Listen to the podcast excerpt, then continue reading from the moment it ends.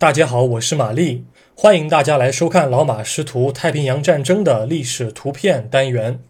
今天是二零二一年七月二十八日，我想展示的是一张一九四二年同月同日所拍的照片。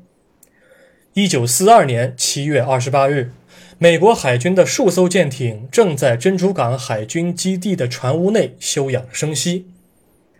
珍珠港事件已经过去了八个月。虽然事件的热度早已过去，但当地的勤务人员却不敢怠慢。照片是从空中俯拍的，可以从中看到四个船坞。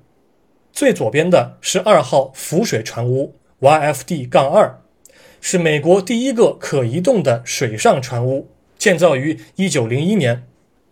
在里面躺平的是驱逐舰艾尔温号，是法拉格特级驱逐舰的最后一艘。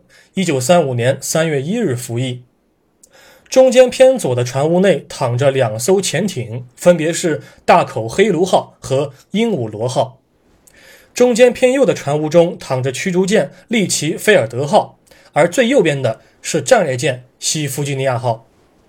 美方在同年五月把西弗吉尼亚号打捞上岸，他曾经在珍珠港事件中吃下了日军的七枚鱼雷。九个月后，他将驶离珍珠港，前往本土进行防空化的改装。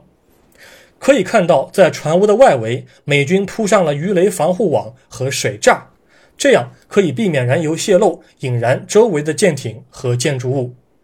这些防护措施都是美方在日军偷袭之后总结经验教训得来的。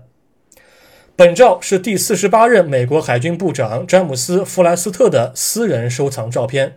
之后便公开于世，现在收录于美国海军历史与遗产司令部中，官方编号为 NH 八三九九八。感谢您收看今天的节目，我们过几天再会。